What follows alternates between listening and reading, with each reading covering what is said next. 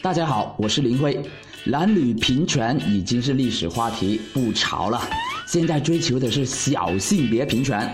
这些人有四种，统称 LGBT，分别是女同性恋者、男同性恋者、双性恋者和跨性别者。前面两种好理解就不解释了，后面两种不负责任的说吧，就是同时是男人也是女人，和自己都不知道自己是男人还是女人。林辉也经常有这个烦恼的，在公共场所第一次遇到一些人，想跟他说个话吧，一般男的称呼先生，女的就称呼女士或者小姐，但要是看不出来是男的女的怎么办呢？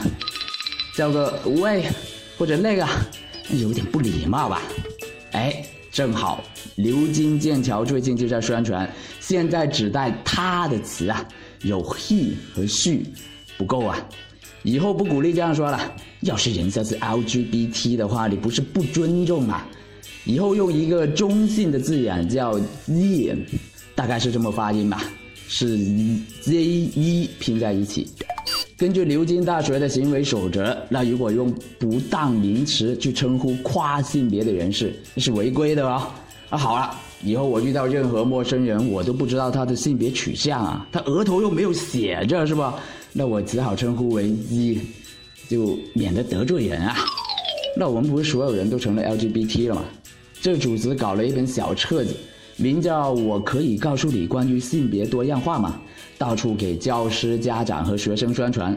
小册子说了一个故事：一个十二岁的女学生啊，变性就做了男人，然后怎么样去融入社会的。小册子建议以后称呼学生的时候，不要用男生和女生了。改用学生，他们还给儿童介绍怎么样去医学变性，还获得了英国政府二十万英镑的资助。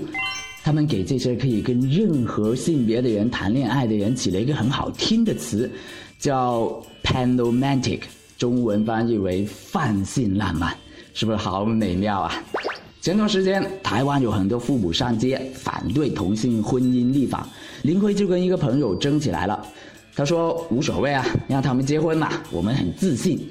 我就表达两点：第一，给他们颁个证，没问题啊，立个牌坊都行。但你别叫结婚证行不？你换个名称嘛，你是不一样的烟火嘛，就别跟我这些熟人抢了。第二，很多人没有注意到，这是一个包容跨性别的运动，这也可以说是一个取消性别的运动。看看这些 LGBT 组织的宣传手册，都去了教小孩子怎么变性这一步了，这可完全不是哗众取宠啊！如果你认为大自然是有性别的，那不是 he 就是 she。如果要推广 Z，那以后所有人都不敢分辨是男的女的，只能统一叫 Z。客观的效果就是你已经取消性别了。每一次世界发生重大变化的时候，绝大部分的人总是后知后觉。刚开始发明香烟的时候，也以为是好玩，谁知道是在慢性自杀；刚开始说包容跨性别的时候，以为只是尊重少数，谁知道是在杀死多数啊！想想这些什么争取小性别平权的运动吧，他们有什么不平权的呢？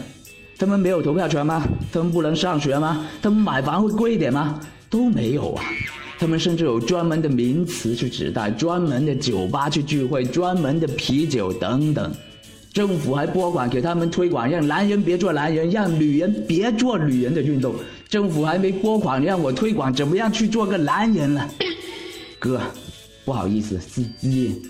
林辉作为一个男人，觉得你们已经是超权了吧？要不你给我们评点权吧？喜欢我们就订阅小熊的节目，每天都有更新。